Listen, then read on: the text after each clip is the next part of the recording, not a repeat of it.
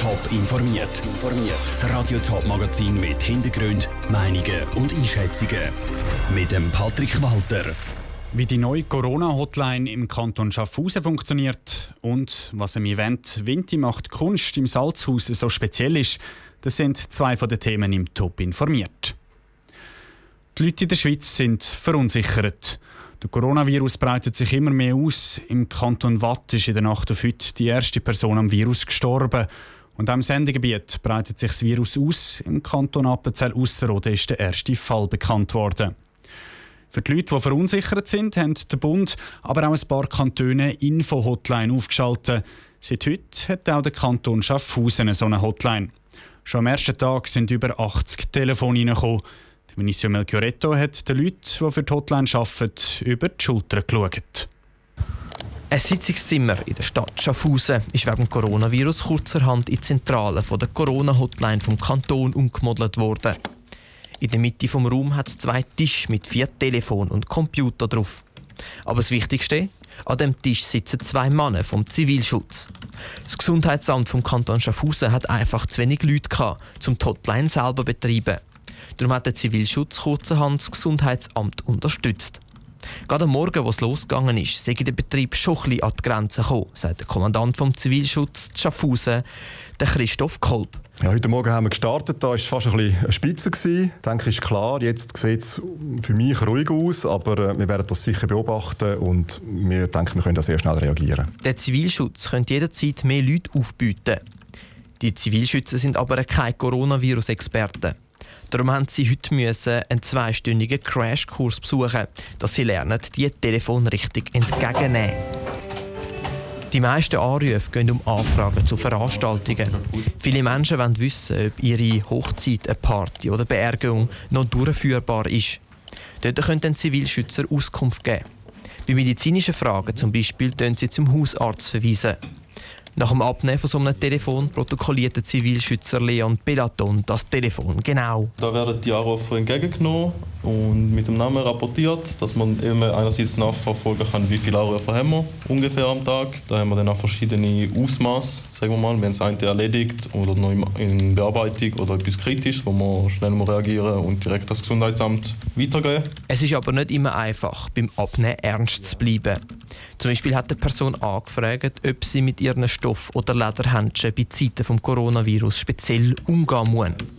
Auch bei diesen Telefonen muss dann das sachlich behandelt werden. Der Beitrag von Vinicio Melchioretto. Im Moment ist die Corona-Hotline vom Kanton Schaffhausen vom 8. Uhr morgen bis am 6. Uhr Abend offen.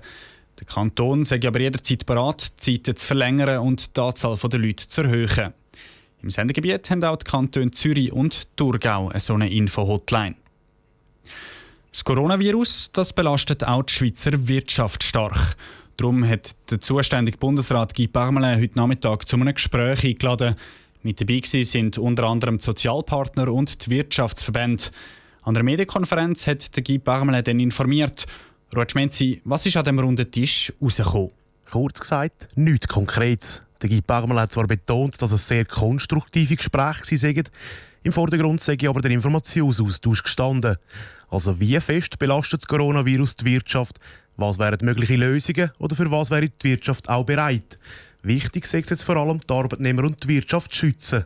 Also konkrete Massnahmen hat der Bundesrat keine präsentiert, sondern einen runden Tisch mit Sozialpartnern, Kantonen und Wirtschaftsverbänden soll es jetzt jeden Monat geben.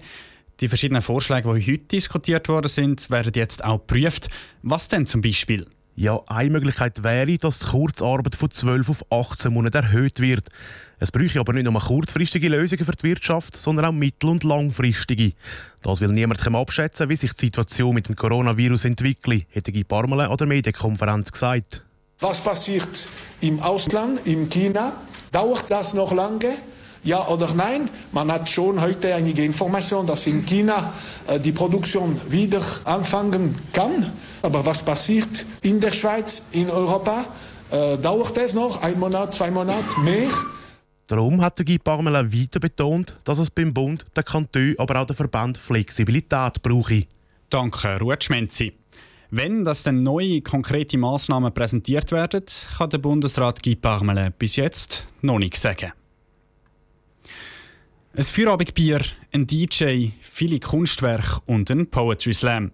Das alles gibt es Winterthur morgens an einem Ort. Vinti macht Kunst heisst der Event. Und der Event wird eben mehr sein als nur eine Ausstellung. Celine Greising. Kunst bedeutet nicht nur die Bilder von Van Gogh oder Leonardo da Vinci. Kunst bedeutet auch Musik, Fotografie und Gedicht. Dieser Meinung sind die Organisatoren von der Vinti macht Kunst.